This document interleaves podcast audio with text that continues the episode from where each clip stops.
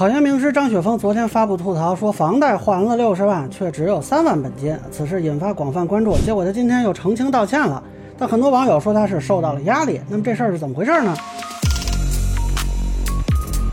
大家好，我是关注新闻和法律的老梁啊。这个事儿我昨天是没细看，因为有人吐槽房价、房贷太常见了啊。现在有多少人是觉得这不用吐槽的呢？啊，结果今天突然这张雪峰又道歉了啊。我研究了一下，觉得呢也挺逗的。首先是昨天张伟峰说啊，是还了六年房贷，每年十万，一共还了三万本金，五十七万利息。然后问这合理吗？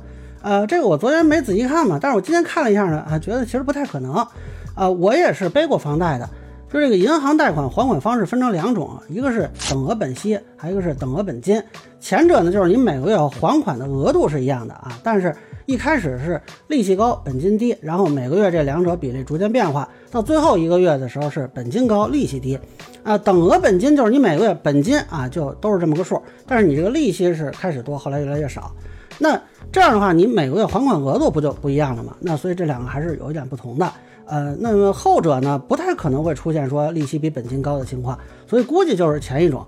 那比如说你贷款一百万还二十年，假设利息是四点三五，那你每个月的还款额就是六千两百四十五块八毛一。第一个月这里边本金是两千六百二十块八毛一，利息呢是三千六百二十五。但是到最后一个月还是这么多钱啊，本金是六千两百二十三块两毛五，利息是二十二块五毛六。那么确实一开始就可能超过一多半都是利息。但是如果按照张雪峰的这个说法，六年也就是七十二期嘛，他还了六十万。那如果本金只占三万，这个利率过高了，有人算了，差不多要百分之十左右。要不就是他借的高利贷啊，那这个正规银行是不太可能的。然后呢，昨天其实就有一些啊行内的人就提出来了，说这数不太对吧？啊，然后我看评论区骂街的啊，结果呢，今天这个张雪峰自己出来道歉了。呃，原来呢是他听朋友说的，然后呢就义愤填膺发文啊，没想到他这个朋友自己记错了，就把那个买车位的钱忘了算了。扣掉买车位的钱之后，实际上他的本金还了二十三万啊，那这个倒是有可能。那有人就说了，凭什么一开始这个本金比例低呢？这就觉得说这样是不是提前还贷就不划算了啊？咱们刚才也说了，这是源于不同的计算方法嘛。那么其实你当时是可以选择这种，比如说等额本金来还款的啊，但是呢，这个就会导致一开始你的还款压力比较大。那选择哪种要看你的具体情况啊，比如说你的收入情况呀，然后啊还要考虑当然通货膨胀的因素啊啊。那么，反正我当时选的是这个等额本息的啊，因为那时候我觉得我未来收入会慢慢越来越多的，而且呢，通胀当时呃还是有这个预期的啊，就会觉得说货币可能会贬值，所以那时候其实是做了一点功课的。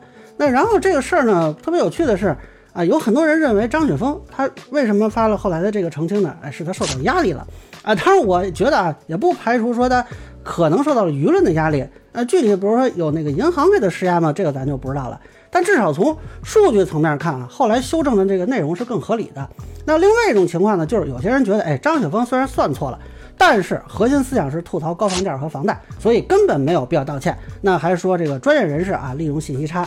要聊什么本额等息啊？这个来那是忽悠大众啊，这个就很有趣嘛啊！因为从字面上看啊，他吐槽的是这种还款形式，他好像没有提房价高的问题啊，也没有说买不起啊，或者说贷款还不起什么的啊，这个怎么会理解成是吐槽高房价的啊？那可能每个人理解的方式不太一样。呃，我就想起呢，我前几天做的几个视频的事儿啊，就张雪峰这个事儿，有点像之前做山新打铁那事儿啊。就是也是帮人家主持正义嘛，那个事儿到今天还没有消息，反正他自己也承认啊是没有核实的。那张雪峰这个呢，其实有点类似嘛，就是他也没核实，也是听别人一说他就给发了。幸亏他没说是哪银行啊，不然人家具体哪个银行啊，肯定要告你的。你说是这个算法是吧？你说有这个问题，那你把付款凭据和合同拿出来，咱们瞧瞧啊，到时候就比较尴尬了。那么后边他澄清呢，网友就不相信啊。或者说呢，他们不在乎真相啊，就是想要维持一个吐槽的情绪。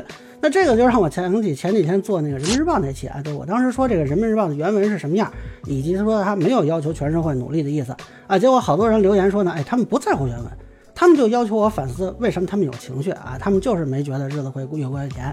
那这种事儿呢，其实以前也有啊，我见的比较多了。比如说二零一六年的时候。有一个上海女友逃离江西农村的网帖特别热，结果后来当时媒体辟谣啊，然后有很多网友就说呢，虽然这事儿是假的，但是这个背后的道理啊是真的。那还有一次呢，是有一个人问路啊，被当成人贩子一顿暴打。那个后来这个打人的人就被追究法律责任了嘛。那当时也有人说呢，哎，这主要是痛恨人贩子。呃，这个事儿呢特别有趣的是呢，就是我之前做记者节特辑的时候，还专门说过，说这个媒体跟。受众啊，是对，尤其是对这个事实不敏感的受众，它是有一个双向选择。结果当时有好多人留言说，哎，他们是要看真相的啊，他们对事实是敏感的。呃，那么现实中呢，可能并没有那么多人想要看真相啊。前几年呢，有个词儿比较热，叫后真相时代，也就是说立场越极端，敌人越鲜明啊，越容易迎合和操纵民意。近几年呢，啊，有一个我觉得算是高情商说法吧，叫情绪价值。啊，那这个呢，我这个情商就不够了。我是既不擅长提供极端立场，也不擅长提供情绪价值。因为不管是新闻还是法律嘛，它都有个基础是要基于事实嘛。而且呢，情绪表达这个事儿，在我看来是一种很虚幻的东西，就是并没有现实问题或者具体责任人的话，就这种表达不会对现实产生什么影响啊。你骂人民日报，假设宣传部说啊，我们要调查一下，人家把版样拿出来一看啊，实际是这么个情况，你能把人家记者编辑怎么样呢？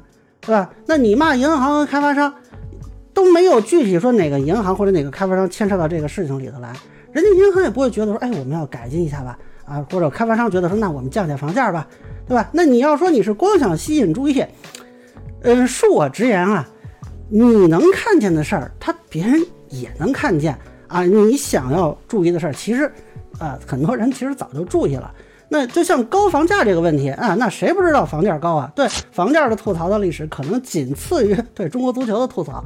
那么像我们以前做舆论监督也好呢，做新闻评论也好，都讲究要有一个事实抓手，就如果没有的话，那就是空谈啊，就没有任何用的自嗨而已。那有些人说了，哎，我就不在乎事实，我就要满足情绪，这个需求啊，其实以前是文学艺术作品负责满足的啊，就比如说你。就每天觉得啊，这世道不公，然后你看啊，铡美案，那咔咔把陈世美给砍了，你开心；所以你或者平时受各种气，然后你一看武侠小说啊，大侠行侠仗义，对吧？那韦小宝娶好几个老婆，痛快。那么现在呢，新闻内容啊，也有这个自媒体往这个文学角度发展了。那这个是好还是不好呢？大家自行判断。反正呢，我这个还没有这个转型的打算啊。那么就抱歉啊，没有什么情绪价值可以提供了。那么以上呢，就是我对张雪峰吐槽后又道歉事件的一个分享。个人浅见难免疏漏，也欢迎不同意见小伙伴在评论区弹幕里给我留言。如果您觉得我说的还有点意思，您可以收藏播客老梁不郁闷，方便收听最新的节目。谢谢大家。